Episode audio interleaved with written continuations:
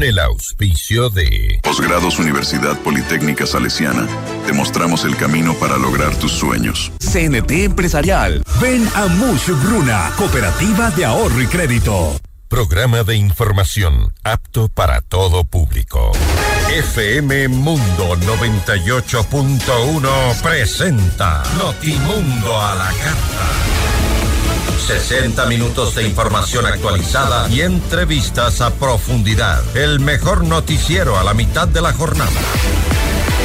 Conducción, Gisela Bayona. Dirección de noticias, María Fernanda Zavala. Dirección general, Cristian del Alcázar Ponce.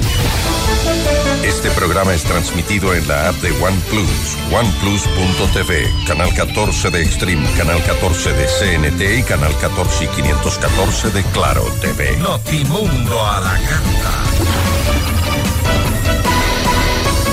Desde los estudios más modernos del país.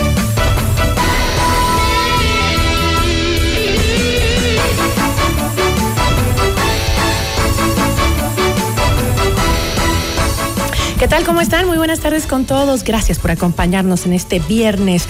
Hoy en nuestras entrevistas vamos a conversar con Sonsoles García. Ella es ministra de Producción y Comercio Exterior. Vamos a hablar sobre el impasse con Rusia. Está ya restablecida, la relación comercial con este país. También conversaremos sobre el Tratado de Libre Comercio con China.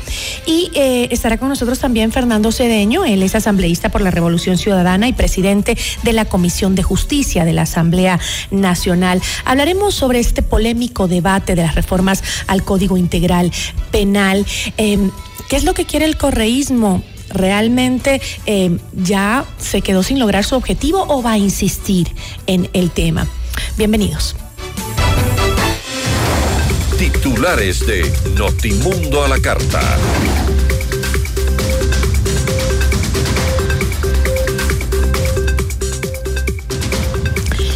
Desde la cárcel 4 de Quito, Javier Muñoz renuncia a su cargo de vocal del Consejo de la Judicatura. Ante la falta de consensos en la Asamblea Nacional, se suspende la sesión del segundo debate de las reformas al Código Orgánico Integral Penal. El movimiento Construye presentó una queja formal contra la asambleísta de la Revolución Ciudadana, Mónica Palacios, tras sus acusaciones contra la ministra de Gobierno. La Cancillería confirmó que Rusia levantó la suspensión a cinco exportadoras de banano.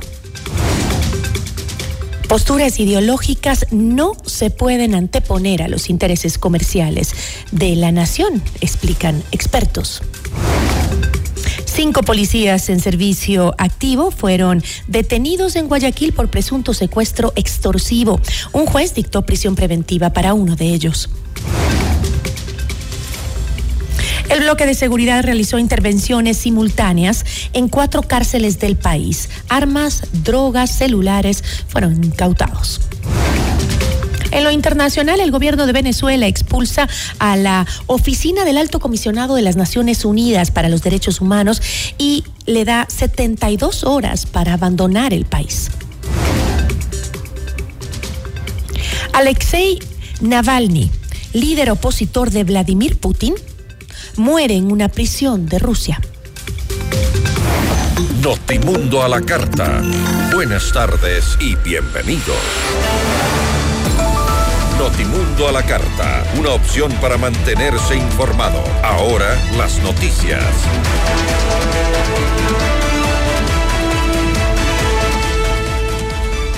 Javier Muñoz Intriago, quien permanece en prisión por supuesta obstrucción a la justicia en el caso Independencia Judicial, renunció al cargo de vocal del Consejo de la Judicatura.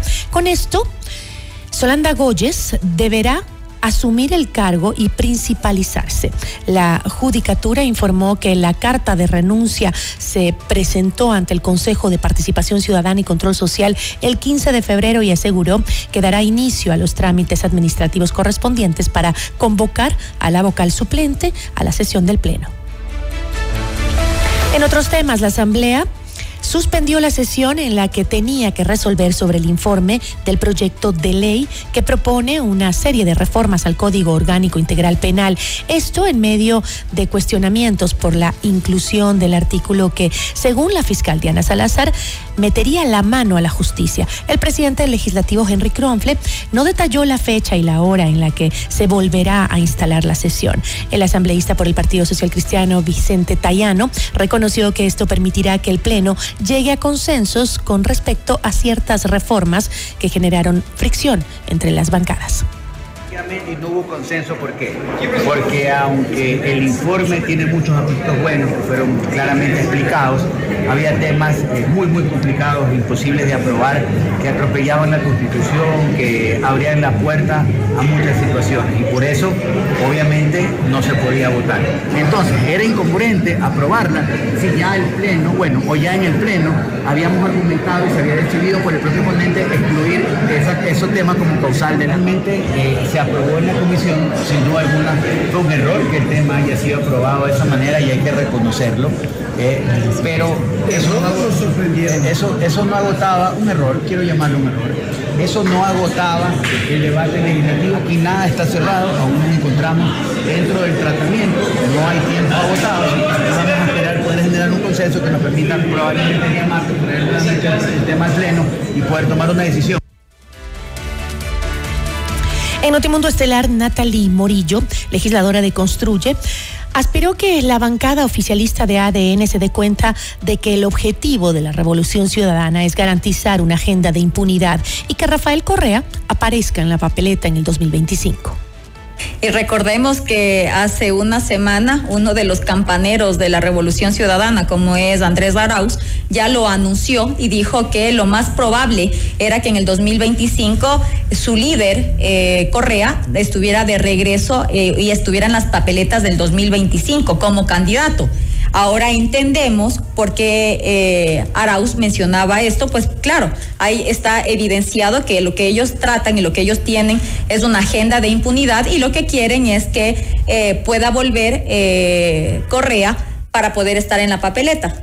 Correa fue sentenciado por cohecho y aparte de eso tiene una sentencia por secuestro a balda pero él debe venir y pagar su sentencia, porque estas sentencias recordemos que no prescriben y por eso es que él se encuentra prófugo de la justicia. En otro mundo estelar, Pablo Encalada, abogado penalista, indicó que las reformas al COIP son falsas y tratan de vender la idea de que ayudarán al combate al crimen organizado. Insisto, aquí hay dos cosas que son muy, muy claras para concluir, y de una manera categórica, que lo que se está buscando es crear un, orden, digamos, un, ordenamiento jurídico que sirva para procurar el retorno al correísmo a través de la interferencia de las decisiones del Poder Judicial. Entonces, esa norma se refiere a la pérdida de derechos políticos. ¿Qué dice esta reforma? Dice, no, ya no van a perder los derechos políticos, sino solamente se les va a suspender mientras dure la sentencia, eh, digamos, por la cual fueron condenados. ¿Qué significa esto? Que como eliminan esta posibilidad, ¿no es cierto?, de ya no pérdidas, sino solo suspensión, eso significa que una persona condenada podría recuperar sus derechos de participación. ¿De quién estamos hablando?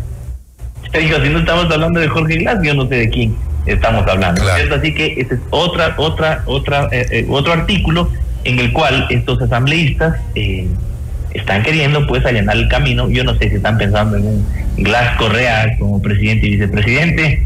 ¿Cierto? Parece que eso es lo que están calculando. En Notemundo al Día, Arturo Moscoso, politólogo y director de la Escuela de Relaciones Internacionales de la UID, reconoció que algunas de las 86 modificaciones del Código Orgánico Integral Penal que se tratan en la Asamblea Nacional son importantes para el país. Sin embargo, afirmó que si sin una verdadera reforma política y judicial, no se darán los resultados que esperamos. Está bien, está bien que haya penas eh, significativas para ciertos delitos atroces o ciertos delitos de, de, violación a la, a la confianza y a la administración pública, eh, pero, pero no es lo único que se debe hacer, ¿no? No es lo único que se debe hacer, se debe abordar también una reforma eh, judicial importante en este país. Tenemos no solo jueces corruptos, sino también jueces ignorantes, ¿no? Muy ignorantes. Eh, en mi ejercicio profesional como abogado muchas veces me encuentro con jueces que, es increíble que estén ahí eh, administrando justicia, gente que no tiene idea de lo que está haciendo, ¿no? ¿De qué sirve, no es cierto, tener penas más duras, eh, un código penal más estricto, si es que los jueces o no saben administrar justicia o están corrompidos o están amedrentados por el, por el, por los criminales, ¿no? La presidenta de la comisión que investiga el asesinato de Fernando Villavicencio y asambleísta por Construye, Viviana Zambrano, presentó una queja contra la legisladora del correísmo, Mónica Palacios, tras sus actuaciones eh, o acusaciones a la ministra de Gobierno, Mónica Palencia, sobre encubrir a las organizaciones narcocriminales en el país. Estoy presentando la queja formal al presidente Henry Kronfle eh, con fecha 15 de febrero, inclusive amparado en el artículo 5.1 y 6.3 del reglamento para el trámite de las faltas administrativas directamente a, la asambleísta Mónica Palacios. Es de considerar que durante la sesión lo que nosotros siempre repetimos es que el plan de trabajo indica de que nosotros no podemos interferir en investigaciones de fiscalía porque automáticamente es como que quieren cortar el hecho de dejar en impunidad. El presidente Henry Kronfle, a través de esta solicitud, que inclusive también fue recibido en eh, una carta de parte de, Adrián Castro, eh, tiene eh, en este momento a través de él llevarlo al CAL para que se proceda con las eh, actitudes respectivas. Normalmente las sanciones pueden ser 30, 60 días de suspensión sin pago y pues ahí sí ya la comisión o, o el CAL determinaría. Notimundo a la carta. Información oportuna al instante mientras realiza sus actividades al mediodía.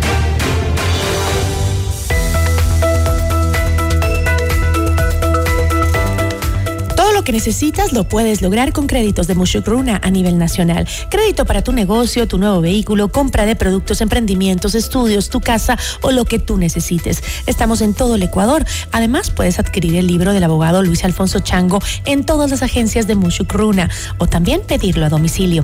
Comunícate al 098 536 6772. En posgrados de la Universidad Politécnica Salesiana, no solo perfeccionas tus habilidades y conocimientos, sino que también mejoras tus ideas en innovación. Te ofrecemos laboratorios con tecnología de vanguardia en todas las sedes a nivel nacional. Decídete y lidera en posgrados de la UPS. Inscríbete en posgrados ups.edu.es o también nos puedes escribir al 093 966 7574.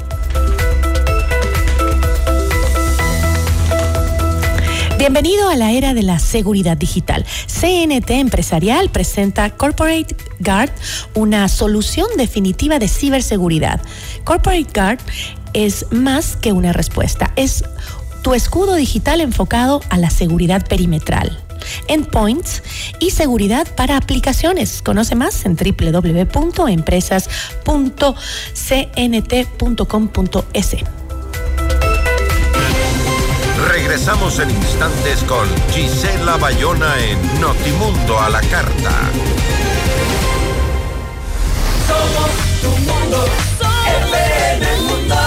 Sigue nuestra transmisión en video FM Mundo Live por YouTube, Facebook, X y en fmmundo.com. Somos FM Mundo. Comunicación 360. Inicio de publicidad con el auspicio de Banco Guayaquil. Primero tú. FM Mundo presenta Minuto Forbes con Cristian del Alcázar Ponce. Bienvenidos. El patrimonio neto de la mujer más rica del mundo, Françoise Bettencourt Meyers, cayó precipitadamente cuando las acciones de L'Oréal, la empresa de belleza francesa propiedad de un tercio de la multimillonaria y su familia, registraron su peor rendimiento en un solo día desde la gran recesión. La fortuna cayó 6.900 millones de dólares a 91.700 millones, lo que hace que la matriarca de 70 años sea por lejos la mayor perdedora entre los multimillonarios el viernes, según el rastreador de multimillonarios en tiempo real de Forbes. Encuentre la más reciente edición de Forbes Ecuador en Supermaxi. FM Mundo presentó Minuto Force con Cristian del Alcázar Ponce. Patrocinado por Con Banco Guayaquil, ahorra y gana el 5.5% de interés sin abrir otra cuenta. Solo abre tu app e ingresa a la función Meta. Fija el monto mensual, programa el tiempo de ahorro y listo. Crea tu meta ahora y empieza a ganar el 5.5% de interés. Banco Guayaquil, primero tú. En tu mundo, esta es la hora. Son las 13 horas, con 17 minutos. Seamos puntuales, FM Mundo. En un año un niño aprende a caminar para nunca más parar. En un año una persona puede viajar por todo el mundo para cumplir un sueño. En un año un deportista élite puede ganar una Olimpiada y enorgullecer a todo un país. En un año miles de profesionales estudiarán las mejores maestrías en posgrados Universidad Politécnica Salesiana. La decisión, la pasión y la dedicación son tuyas. No postergues tu progreso y tu futuro. En posgrados Universidad Politécnica Salesiana, te mostramos el camino para lograr tus sueños. Decídete y lidera. Inscripciones abiertas. ¿Quieres llevar tu negocio al siguiente nivel? No te pierdas el seminario Cómo franquiciar mi negocio, en donde aprenderás con expertos las herramientas para posicionar tu marca, el sistema de franquicias y cómo expandirte a nuevos mercados. El seminario tendrá lugar el miércoles 6 de marzo en el edificio Las Cámaras, desde las 8.30 am hasta las 6 pm. Adquiere ya tus entradas en buenplan.com.es. Ingresa el código FM Mundo y obtén un 15% de descuento por tiempo limitado. Con el apoyo del MIPRO, la Cámara de Comercio de Quito y la AEI, gracias al auspicio de Contífico Payphone y Franquicia Plus, un evento de Kaizen Management Consulting. ¿Aló? Prima, ¿cómo está? ¿Cómo va el negocio? Bien, prima. Le hice caso y aumenté los productos gracias al crédito Muchugruna. Qué bueno, prima. Y ahora están en todo el Ecuador. Cuéntele a la familia. Apoyamos todas sus iniciativas y le damos crédito para lo que necesite. Negocio, estudios, viaje, vehículos y más. Hasta 30 mil dólares, sin base y sin garante. Acérquese a la agencia más cercana y solicite su crédito en todo el Ecuador. Aplica condiciones. Abogado Luis Alfonso Chango, gerente general. Estamos en el centro norte y sur de Quito. ¿Buscas la mejor cobertura móvil LTE para tu negocio? CNT Móvil Empresarial tiene la solución. Ofrecemos conexiones de alta calidad y máxima capacidad. La mejor navegación dentro y fuera de tu empresa. Llegas para realizar videollamadas, monitoreo de apps empresariales que maximizan tu productividad y llamadas ilimitadas a fijos y móviles. Impulsa la innovación con los planes StartNet, ProConnect y Elite Business. Conoce más en empresas.cnt.com.es. Shoulders, el shampoo más popular de la región. Anti-caspa, super y en el bodegón. Consigue tu versión en la tienda, tu barrio, en sachetón. Azul limpieza, limpia y renueva por montón. Rosa suavidad, suave y manejable como esta canción. Head and Shoulders. Somos tu mundo. FM Mundo. Somos FM Mundo. Comunicación 360. Fin de publicidad. Este programa es transmitido en la app de OnePlus, oneplus.tv, canal 14 de Extreme, canal 14 de CNT y canal 14 y 514 de Claro TV. En 98.1 continuamos con Notimundo a la carta.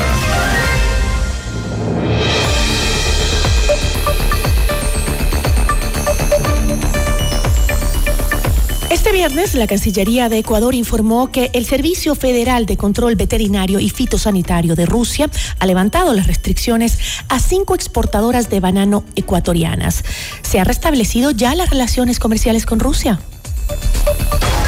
La entrevista a la carta, en diálogo directo con los protagonistas de los hechos. Está con nosotros Sonsoles García, ministra de Producción y Comercio Exterior. Ministra, qué gusto, buenas tardes. Buenas tardes, Gisela. Muchísimas gracias por tenerme con ustedes esta tarde. Eh, ministra, Rusia había eh, argumentado una eh, presunta detección sistemática de una plaga conocida como la mosca jorobada y portadora del cólera en el banano ecuatoriano. Se trata de una plaga considerada peligrosa para Rusia y los países de la Unión Económica. Este veto afectó al 25% del total de las exportaciones de la fruta hacia Rusia de nuestro país, que es eh, obviamente el, el, banano, que es una de las principales frutas de exportación de nuestro país. ¿Se ha contabilizado ya eh, las pérdidas económicas que registraron este sector durante esta temporada? Bueno, quiero hacer eh, primero hincapié de que el día de hoy se mantuvo una reunión a nivel técnico eh, encabezada por el embajador de Ecuador en Rusia, el embajador Holguín, y el jefe de la oficina comercial de Ecuador, eh, Luis Rivadeneira, con la agencia fitosanitaria para poder entender em, las necesidades y requerimientos de la agencia y por otro lado exponer todos los argumentos que ya había enviado a Agrocalidad hace semanas atrás. Dicho eso, la agencia fitosanitaria em, en medida de la suspensión de esas cinco empresas, lo que, se, lo que pasó a resolver fue primero determinar el levantamiento de la suspensión de estas cinco empresas y segundo, vamos a tener una comisión intergubernamental entre Ecuador y Rusia para poder resolver cualquier problema técnico, sanitario, fitosanitario que se pueda suscitar en este producto o en cualquier otro producto. Dicho eso, Gisela, sobre la pregunta específica de las pérdidas, el sector exportador ha continuado brindando servicio de exportación hacia el mercado ruso. ¿Qué quiere decir eso? Que las exportaciones no pararon durante el tiempo que hubo la suspensión de las cinco empresas. Lo que pasó como medida de precaución por parte del gobierno ruso fue que se hizo una inspección completa de todos los contenedores y una fumigación de estos contenedores, lo que significa que no se paralizó o se terminó la comercialización de banano, sino que claramente se ralentizó porque había que hacer controles previos antes de que ese producto pueda comercializarse dentro del mercado ruso. Ok, qué bueno. Eh, ahora, ministra, este, también luego de estas reuniones, eh, justamente eh, en un video compartido por la Cancillería, Juan Fernando Holguín, em, embajador de Ecuador en Rusia, había expresado que esta decisión es una muestra de la importancia del diálogo que debe existir en todo momento entre las dos naciones. Sin embargo, en una entrevista este miércoles usted señaló que lo sucedido con Rusia no era una retaliación. Eh, dijo usted, para hablar de una retaliación hablaríamos de una eliminación o suspensión completa del país de origen y en este caso eso no ha pasado, esas fueron sus palabras. Entonces, ¿cómo es que se solucionó el veto al banano y se tuvo que enviar un equipo de la Cancillería para solucionar este veto de manera diplomática? Bueno, los canales oficiales son la embajada y la oficina comercial. Ellos han estado en contacto desde que se suscitó ese problema con la agencia fitosanitaria rusa. Es decir, la embajada de Ecuador en Rusia y la oficina comercial siempre estuvieron en contacto con la agencia fitosanitaria rusa. Lo que pasa ahora, los siguientes pasos que hay que dar es que ya la agencia fitosanitaria tome contacto con Agrocalidad para poder dilucidar cualquier tipo de eh, rastro o de eh, miedo que se tenga respecto a esta plaga o cualquier otra plaga. En ningún momento no hubo comunicación. Lo que sí hay que dejar claro es que la agencia fitosanitaria rusa pues tiene sus procesos internos y permitieron al embajador de Ecuador en Rusia y al jefe de la oficina comercial tener una reunión presencial para poder hacer la exposición de motivos de por qué la mosca jorobada no es un problema inminente dentro del banano ecuatoriano. Pero además, ministra, cuando, cuando se dio este veto, la Embajada de Rusia en Ecuador había compartido una respuesta de la portavoz del Ministerio de Relaciones Exteriores de Rusia, María Zaharova, eh, quien había señalado que en caso de transferir, ya refiriéndose a, a la polémica que se armó por esa transferencia de armamento, dijo, en caso de transferir propiedad militar de producción rusa a una tercera parte, Ecuador violará sus obligaciones internacionales y esto puede tener consecuencias negativas para nuestra futura interacción bilateral. Continúa, ministra, usted sosteniendo la tesis de que el veto al banano no se trataba de una retaliación por el acuerdo este de transferencia de armamento de Ecuador a Estados Unidos? Creo que si hubiese sido así, Gisela, hubiésemos obtenido por parte de la Cancillería rusa hacia la Cancillería ecuatoriana eh, un comunicado oficial respecto a que la suspensión de la importación de parte de Rusia del banano ecuatoriano se debía a ese motivo. Eh, nosotros podemos sostener y hemos trabajado de forma articulada con el ministro de Agricultura eh, y con Agrocalidad para demostrar que técnicamente no hay ninguna afectación sino de lo contrario, ¿por qué la agencia fitosanitaria accede a reunirse con los funcionarios ecuatorianos y a determinar que en efecto hay que abrir una comisión intergubernamental para poder dilucidar cualquier tema técnico? Porque así lo están tratando ellos como un tema técnico y yo creo pues que en los próximos días la persona encargada de poder responder cualquier pregunta adicional sobre las eh, especificaciones técnicas tendría que ser Patricio Almeida, director de Agrocalidad, que una vez que tenga las reuniones con la Agencia Fitosanitaria Rusa la próxima semana, pueda dar mayor información a la ciudadanía de cómo se vienen desvirtuando esos argumentos en contra del banano ecuatoriano. Entonces, ministra, ¿no existe un riesgo para las exportaciones de productos ecuatorianos hacia Rusia? En este momento no, y como lo señalaron en las comunicaciones de esta mañana, se va a crear este comité, esta comisión intergubernamental Ecuador-Rusia, que lo que busca es en cualquier momento de que exista algún problema sanitario, fitosanitario o comercial entre ambas naciones, se tendrá que poner sobre esta mesa de discusión para así poder llegar a acuerdos. ¿Y qué sucedió con otras alertas que se levantaron como eh, eh, la que fue levantada hacia las flores también ecuatorianas? Todo se va a resolver en el marco de esta comisión técnica que se va a instaurar desde el lunes de la próxima semana.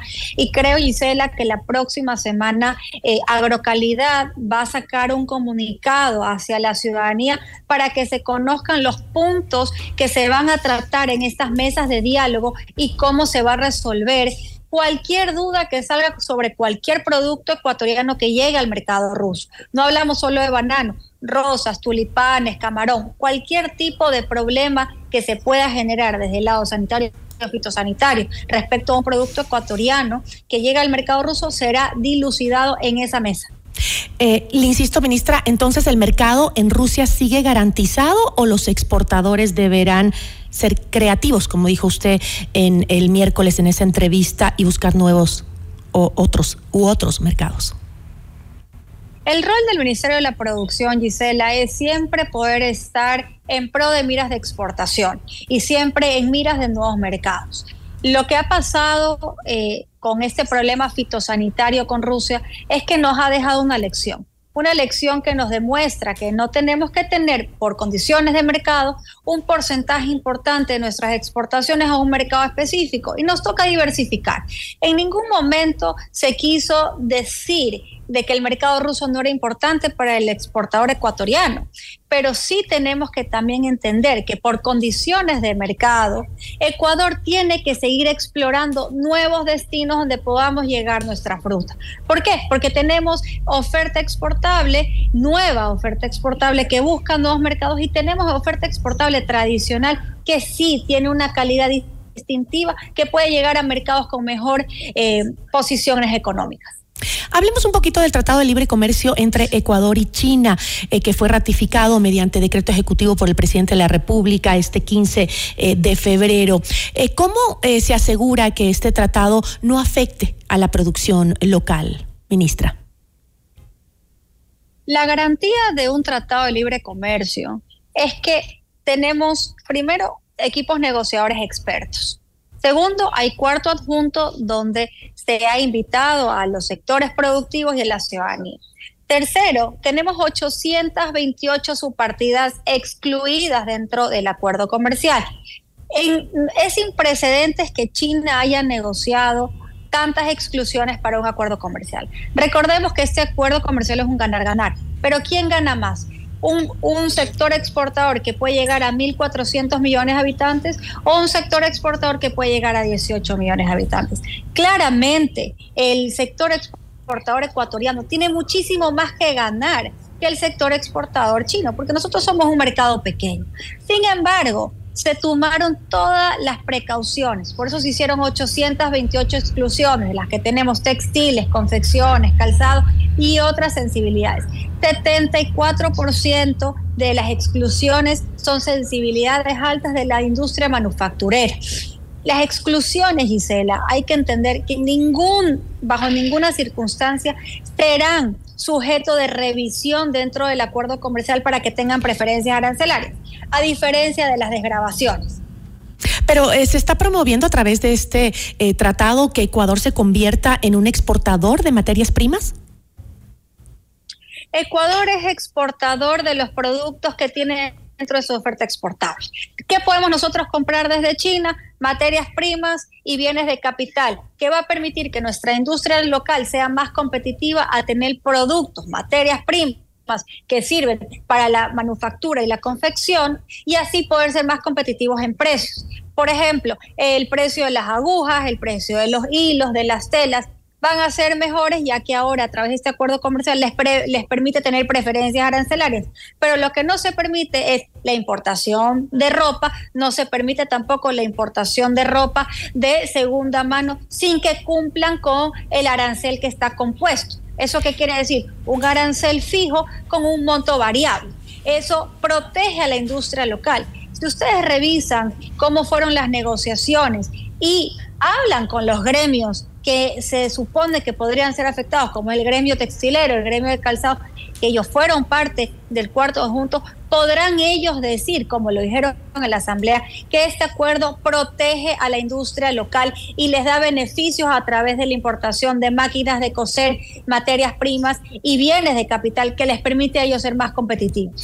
¿No tendrán los productores ecuatorianos que eh, competir con el mercado, eh, en el mercado con los productos chinos que obviamente son mucho más baratos? A la fecha actual ya se compite con los productos chinos. Eso no va a cambiar por un acuerdo comercial. De hecho, el acuerdo comercial nos permite crear mesas intergubernamentales donde nosotros podemos alzar alertas de importación de productos con su facturación, que no cumplen con calidades, que no cumplen con estándares. El acuerdo comercial, Gisela, lo que nos permite al Ecuador es poder nivelar la cancha Ustedes han visto que en los últimos años hemos tenido un ingreso de productos chinos al mercado ecuatoriano y eso no se debe a obtener un TLC, eso se debe a que ellos tienen eh, un producto mucho más competitivo en términos de costos y que a pesar de que pagan todos los aranceles en Ecuador, siguen siendo más competitivos que la industria local. Pero eso no se debe a que haya una afectación de un acuerdo comercial, porque el acuerdo comercial se acaba de ratificar el día de ayer. Entonces, hay muchas cosas desde la política pública, industrial local, que sí tenemos que trabajar nosotros desde el Ministerio de la Producción en articulación con el sector privado para permitirle a la industria local ser más competitiva. ¿Cuándo entrará ya en vigencia el acuerdo? Según lo que me comentó el día de hoy la Cancillería, el día de ayer se intercambiaron notificaciones con la Embajada de China para que el acuerdo comercial no entre en vigencia dentro de los 60 días, sino que sea antes. Ellos estarán por confirmarnos los días en los que ya se podrá eh, empezar con la aprovechamiento e implementación del acuerdo comercial que será menor a los 60 días que teníamos previstos. Ministra, muchísimas gracias. Muchísimas gracias Gisela y a toda la ciudadanía por escucharnos esta tarde. Muy amable. Nos acompañó la ministra de Producción, Comercio Exterior, Sonsoles García. Regresamos en instantes con Gisela Bayona en Notimundo a la Carta. Somos tu mundo, mundo. Mira nuestros mejores contenidos. Suscríbete gratis a nuestro canal de YouTube FM Mundo Live. Somos FM Mundo. Comunicación 360. Inicio de publicidad. En tu mundo, esta es la hora. Son las 13 horas, con 35 minutos. Seamos puntuales, FM Mundo. Si quieres vender más en este nuevo año, publicita con nosotros en FM Mundo. Promociona tus productos, destaca tus servicios y brilla en el mercado a través de nuestras multiplataformas. Contáctanos ya a ventas arroba fmmundo.com. WhatsApp 099 003 8000. FM Mundo. Somos comunicación 360. En la actualidad, la seguridad digital no es una opción, es una necesidad. ¿Estás listo para proteger tu empresa de manera efectiva? Presentamos Corporate Guard de CNT Empresarial, la solución líder en ciberseguridad. Una fortaleza digital que protege cada aspecto de tu empresa. Con nuestras soluciones, brindamos seguridad digital a todos los dispositivos, aplicaciones e información en la nube, garantizando la continuidad de tu negocio. Conoce más en empresas.cnt.com.es. Ahora los paseos de tus peludos de ley terminan en el nuevo Maxi Pets de Megamaxi Portal Shopping. Aprovecha el ejercicio y el súper descuento del 20% en todo lo que quieras en comida, juguetes, ropa y mucho más para los más mimados de la casa. Maxi Pets, una tienda con todo lo que a ellos les gusta y todo lo que necesitas para cuidarlos. Te esperamos. Festeja con nosotros estos increíbles cinco años en Moblart. Llévate hasta 70% de descuento en mercadería seleccionada y participa en nuestro gran sorteo por aniversario. Promoción válida del 14 al 29 de febrero de 2024. Te esperamos en nuestros locales. Moblart Quicentro Norte, Centro Comercial Quicentro Norte, Subsuelo 1, Moblart Quitumbe, Avenida Morán Valverde frente al Quicentro Sur. Moblart, haz de tu hogar un mejor En CIME Sistemas Médicos contamos con ocho centros de medicina ambulatoria y más de 40 especialidades para tu bienestar. Agenda tu cita en Quito y Manta llamando al 02-501-9400 en nuestra página web www.cime.com.es o en nuestra nueva app CIME. Encuéntranos ahora también en CCI y Ticentro Shopping. Tu salud es nuestra prioridad. CIME te cuida. Sony y Produbanco llevan el mejor entretenimiento a tu hogar. Aprovecha ahora y obtén precios increíbles en televisores, audio, cámaras y más. Paga con tus tarjetas de crédito Produbanco y difiere hasta 24 meses sin intereses más 2 meses de gracia. Además, en compras de mil a tres mil dólares, recibe un 10% de descuento adicional. Te esperamos en nuestras tiendas de Mall del Sol y Centro Norte o ingresando a www.sony.com.es slash store. Aplican restricciones. Indoauto, el concesionario Chevrolet con más de 50 años de trayectoria, combina experiencia e innovación para brindarte el respaldo y la asesoría que necesitas. El Indu Territorio es confianza, garantía y servicio personalizado. Encuentra una agencia Indoauto a cada 150 kilómetros entre Quito y Guayaquil. Descubre el Indu Territorio y vive la mejor experiencia en ventas y servicio. En Indoauto tenemos un Chevrolet para todos. Visita nuestra agencia en Quito, ubicada en las Naciones Unidas 1780 y América. Somos FM Mundo. Comunicación 360. Fin de publicidad. Le invitamos a escuchar nuestro siguiente programa. 14 horas. Café FM Mundo. Con Nicole Cueva, Carla Sarmiento y Marisol Romero. Este programa es transmitido en la app de OnePlus, oneplus.tv, canal 14 de Extreme, canal 14 de CNT y canal 14 y 514 de Claro TV. En 98.1 continuamos con Notimundo a la carta. Notimundo a la carta, una opción para mantenerse informado. Ahora las noticias.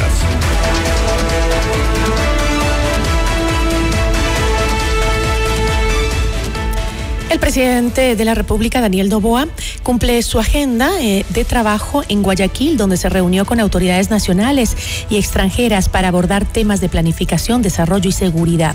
El mandatario presidió el Consejo Nacional de Planificación en la gobernación del Guayas, en el centro de la ciudad. En este espacio, junto a siete ministros de Estado, el mandatario revisó los avances y desafíos de la ejecución del Plan Nacional de Desarrollo 2023-2027. Posteriormente, Novoa se reunió con Raúl Gupta, director de Política Nacional de Control de Drogas de los Estados Unidos, quien se encuentra de visita oficial en el Ecuador. Y el Consejo Nacional de Planificación aprobó el Plan Nacional de Desarrollo. La Secretaría Nacional de Planificación, la secretaria Zaira, eh, Saria Moya, anunció que Este se basa en cuatro ejes y tiene 105 metas. Explicó además que el plan prevé una inversión de 1.600 millones de dólares solo para 2025, con la mayor cantidad de recursos destinados al eje social. El día de hoy se aprobó el Plan Nacional de Desarrollo, denominado Plan de Desarrollo para el Nuevo Ecuador. Fue aprobado por unanimidad. Tuvimos representantes de los gobiernos autónomos descentralizados, de los asambleístas ciudadanos y de la academia a través del CES. Esto es un gran logro para el país porque se puede comenzar a implementar el plan en sus cuatro ejes, en el eje social, en el eje de desarrollo económico, en el eje de infraestructura, energía y medio ambiente y en el eje institucional. Algo muy importante que tenemos en nuestro gobierno es que vemos al combate del crimen y de la violencia desde una manera integral. Por esta razón, el objetivo de seguridad forma parte del eje de lo social. ¿Por qué? Porque la violencia tiene sus raíces implantadas en la pobreza, en la desigualdad, en la falta de empleo. La ministra de Trabajo, Ivonne Núñez, defendió la propuesta del gobierno de normar el salario por horas y el contrato a plazo fijo en el Ecuador, una de las preguntas de la consulta popular planteadas por el presidente Daniel Novoa. Núñez explicó que el contrato de jornada parcial permanente que permite el trabajo por horas se está revisando como parte de una enmienda constitucional. La ministra argumentó que el trabajo por horas no conduce a la precarización laboral si se cumplen ciertas condiciones como la afiliación al Seguro Social, beneficios legales y la formalización de un contrato registrado ante el Ministerio de Trabajo. Notimundo a la carta. Información oportuna al instante mientras realiza sus actividades al mediodía.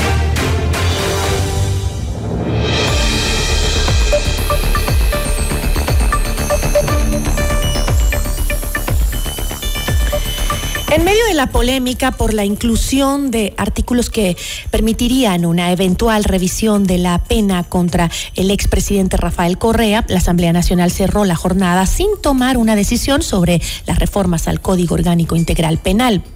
¿El correísmo insistirá en los artículos sobre las causales del recurso de revisión? La entrevista a la carta, en diálogo directo con los protagonistas de los hechos. Nos acompaña a esta hora Fernando Cedeño, él es asambleísta por la Revolución Ciudadana y también es presidente de la Comisión de Justicia Asambleísta. Qué gusto, buenas tardes. Muy buenas tardes.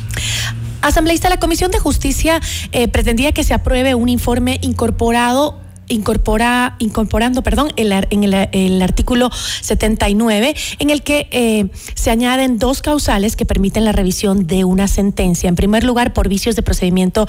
Eh, insubsanables o graves violaciones al debido proceso. Y el segundo, pues eh, acogiendo los fallos emitidos por la Corte Interamericana de Derechos Humanos o comités de derechos humanos de las Naciones Unidas.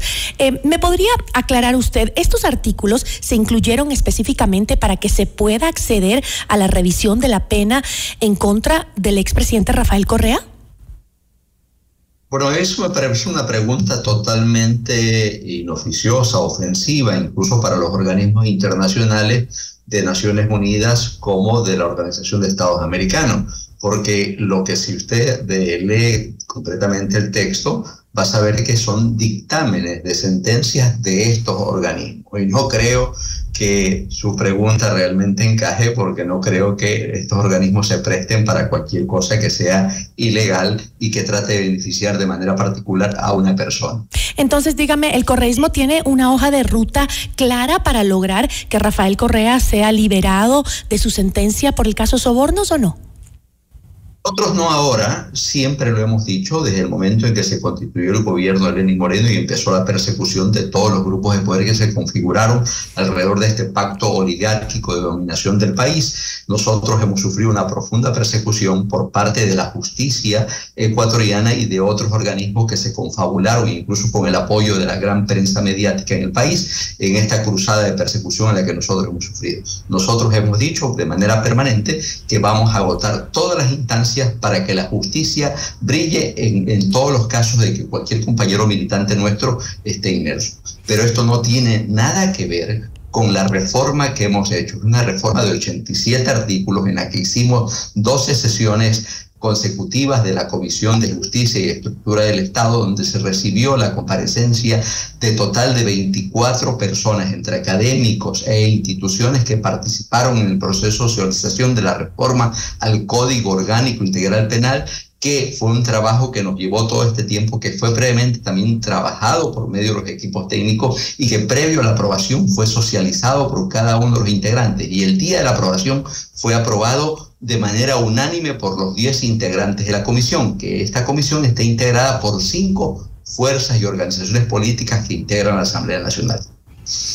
Eh, desde la Revolución Ciudadana siempre eh, han señalado eh, que su movimiento no busca la impunidad. Sin embargo, ¿no creen que estas acciones, estas reformas al COIP demuestran lo contrario? ¿Qué tiene que hacer un organismo de derechos humanos en una sentencia dada por, la justicia porque el Estado ecuatoriano es asignatario de convenios y tratados internacionales y por lo tanto el derecho internacional. Si usted mira la pirámide de Kelsen va a darse cuenta la jerarquía de la norma, donde están eh, eh, donde está eh, necesariamente los tratados y convenios internacionales del Ecuador, se convierten en obligatorios en su cumplimiento. Sí, pero no, entonces, entonces, pero no tienen que ver con las decisiones de la justicia ecuatoriana. Es decir, Hoy en día tienen acceso quienes quieran hacer una revisión de sentencias y pasan todos los trámites en el Ecuador de acceder a la justicia internacional. Por supuesto, y por supuesto, y eso es lo que se pretende. Lo que se pretende en esta reforma es precisamente que quede claro el cumplimiento de estos tratados, y esto causó revuelo. Mire, tanto fuimos nosotros condescendientes el día de ayer que yo como ponente de esto presenté una moción donde dividíamos en dos bloques la aprobación de esta ley un bloque donde había supuestamente consenso y un, y un segundo bloque donde estaban los artículos, entre esos lo que usted mencionó. Cinco artículos estaban apartes. ¿Para qué? Para viabilizar la votación. De manera sorpresiva, eh, se suspendió la sesión y no continuó. Y en este momento nos encontramos en una sesión suspendida del Pleno de la Asamblea Nacional. Y justamente sobre esa intención que había eh, planteado usted, eh, la legisladora independiente Sofía Sánchez alertó que el nuevo requisito que busca incluir el correísmo para la revisión de sentencia no solo estaba en el artículo de la reforma, sino también en una disposición general que usted había metido en el bloque que la mayoría de legisladores estaba dispuesto a apoyar. Esa era la denuncia que hacía la asambleísta. ¿Se intentó acaso... Eh, pasar la reforma sobre la revisión de sentencia ocultándola en otro eh, eh, para, para su votación, en otro grupo para su votación? No cosa que rechazo total y absolutamente. Nosotros, yo personalmente soy una persona que en cada uno de mis actos soy demasiado frontal y a eso hemos trabajado de manera transparente en la Comisión de Justicia, donde, repito, en el primer en, el debate, en la aprobación, perdón, previo a la aprobación del segundo debate, fue aprobado en la comisión por unanimidad. Y por eso, y como un afán de viabilizar la resolución el día de, del día de ayer para que se vote, dividimos en dos secciones, donde está el artículo 79 que tanto eh, malestar causado a grupos de poder en el país y que tanto miedo tienen. No sé qué le temen si han actuado realmente apegados a derecho. Entonces, nosotros lo que hemos hecho es generar una propuesta de, viabilizar esto. Y también siguen usando el término, yo le solicito a usted que cuando se refiera a nosotros como organización política, nosotros somos la revolución ciudadana. Así que no, no, no creo que el término correísmo cabe para identificar una organización política como la nuestra. Eh, em, ¿No cree, o, me puede explicar usted por qué, por qué entonces hay tanta opacidad sobre estas reformas que se incluyeron a último momento por la Revolución Ciudadana? No sé por qué se refiere opacidad. Si nosotros discutimos esto en varias sesiones de la comisión, donde se discutió ampliamente y donde fue aprobado de manera unánime, ¿dónde está la opacidad?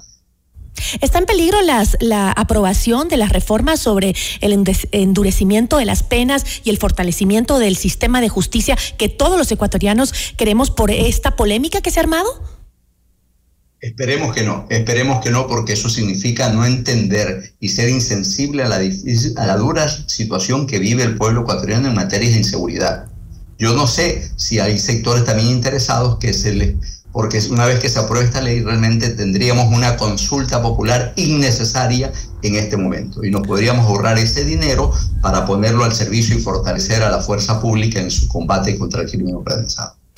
Asambleísta, ah, ahora eh, con toda esta polémica y su participación también en la comisión, pues eh, ha salido a la luz un video de Fernando Villavicencio eh, con una declaración en su contra. Usted ha sido claro aquí con, en repetirme varias veces que usted siempre ha actuado con transparencia. Me gustaría recordar ese byte de Fernando Villavicencio, esas declaraciones sobre usted y que usted mismo me dé la respuesta que está circulando ahora en redes sociales. Escuchemos. Es parte, es parte de las campañas sucias que a la que uno se ve expuesto y el señor Villavicencio, luego de que yo presenté una denuncia en contra de él en función de una noticia de crimen que salió en un, en un medio de comunicación llamado el Venezolano News, yo puse un tema, una denuncia en la fiscalía que no prosperó y que luego de la eh, del fallecimiento del señor simplemente se destruncó. Y eh, eso es parte de las denuncias a las que uno se ve expuesto, pero... Usted entonces sí sabe, sí sabe al, al, video que me, que me refiero, ¿no es cierto, asambleísta? Yo, yo, yo, sufrí un hinchamiento mediático por parte del señor Vicencio, donde tiene a una serie de medios de comunicación que son corifeos y amplificadores de estos pasquines y difusión, que es una pena que usted como medio de comunicación y este medio de comunicación se preste para difundir pasquines totalmente infundados. No, no, no son pasquines, es el, eh, el, ex legislador Fernando Villavicencio, ex candidato a la presidencia que fue asesinado, y que el que el que lo dijo en septiembre de 2022, o sea, por favor, son declaraciones en rueda de prensa. de la denuncia que yo presenté en contra de él bueno, en función de la información que salió escuchemos, escuchemos asambleísta, por favor, porque no todos los yo presenté con mi rúbrica y luego de eso siempre viene el linchamiento mediático a cualquier militante de la Revolución Ciudadana que se atreve a decir las cosas como deben ser en el Bueno, le invito a escuchar, eh, le invito a escuchar, a ver si me permite. Eh, yo personalmente para, eso me, me ustedes difúndanlo luego de la entrevista. Muchas gracias. Hasta luego, lo escuchamos, por favor. Este ciudadano temerario, Fernando Cedeño, de armas tomar, porque este ciudadano es peligroso es de armas tomar, porque un día tomó un arma y mató a una persona y estuvo preso. Eso lo sabe todo el mundo. Es decir, ahora el señor Fernando Cedeño tiene que preparar su traje naranja para acompañarle a Jorge Glass. Reitero, la falsificación de documentos públicos no está protegida por inmunidad parlamentaria el señor Cedeño tendrá que enfrentar a la justicia y responder al menos por tres delitos, sin incluir las acciones civiles por daño moral que iniciaré en contra del bloque de UNES y de todos los implicados. Bueno, escuchábamos las declaraciones de Fernando Villavicencio hechas en septiembre de 2022 y a las cuales no quiso responder el asambleísta Fernando Cedeño, con quien teníamos una entrevista, y eh, pues se retiró ya. No quiso responder respecto a estas acusaciones. Habló de un pasquín, como ustedes vieron, no era un pasquín, eran declaraciones hechas en rueda de prensa por parte del ex candidato presidencial asesinado, Fernando Villavicencio. Notimundo a la carta. 60 minutos de noticias actualizadas. Conducción Gisela Bayona. Notimundo a la carta. Una opción para mantenerse informado. Ahora las noticias.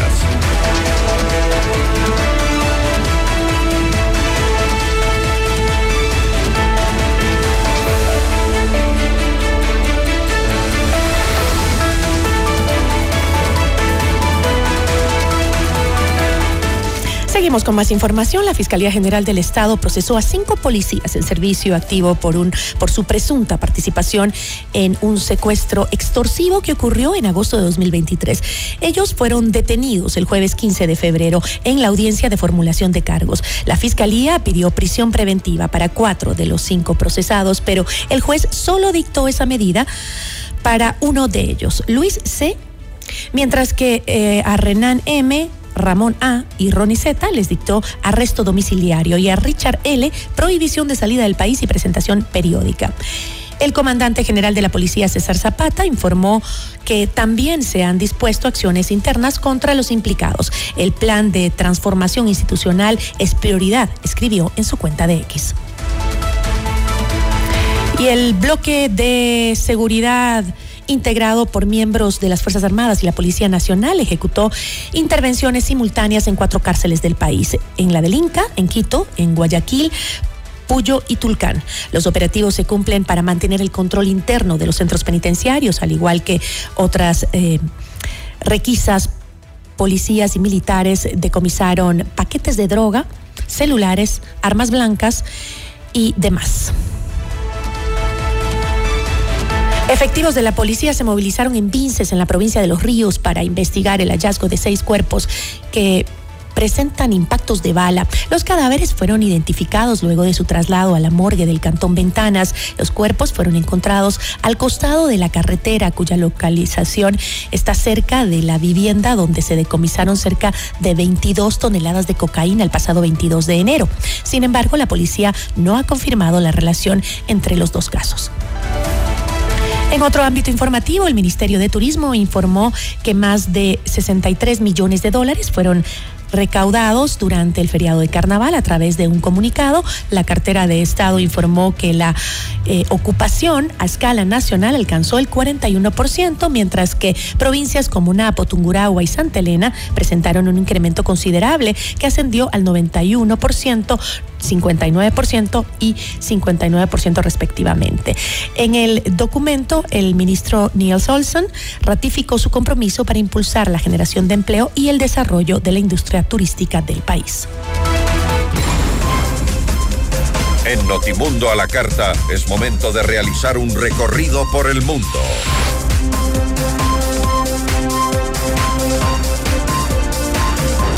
El gobierno de Venezuela anunció la expulsión de la oficina del alto comisionado de la ONU para los Derechos Humanos y le dio un plazo de 72 horas para abandonar el país. El canciller Iván Gil adelantó que en los próximos 30 días se realizará una revisión integral de los términos de cooperación entre Venezuela y el alto comisionado de la ONU, a la que acusaron de convertirse en la caja de resonancia de la oposición más extrema del país.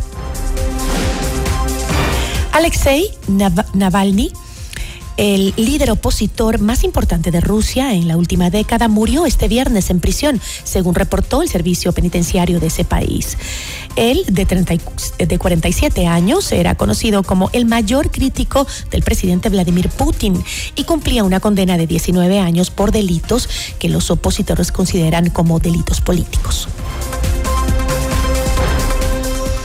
La Casa Blanca reconoció la grave amenaza a la que se enfrenta Estados Unidos después de que confirmara que Rusia cuenta con una nueva arma antisatélite. El portavoz de la Casa Blanca para Asuntos Internacionales dijo que se trata de una tecnología que Moscú está desarrollando.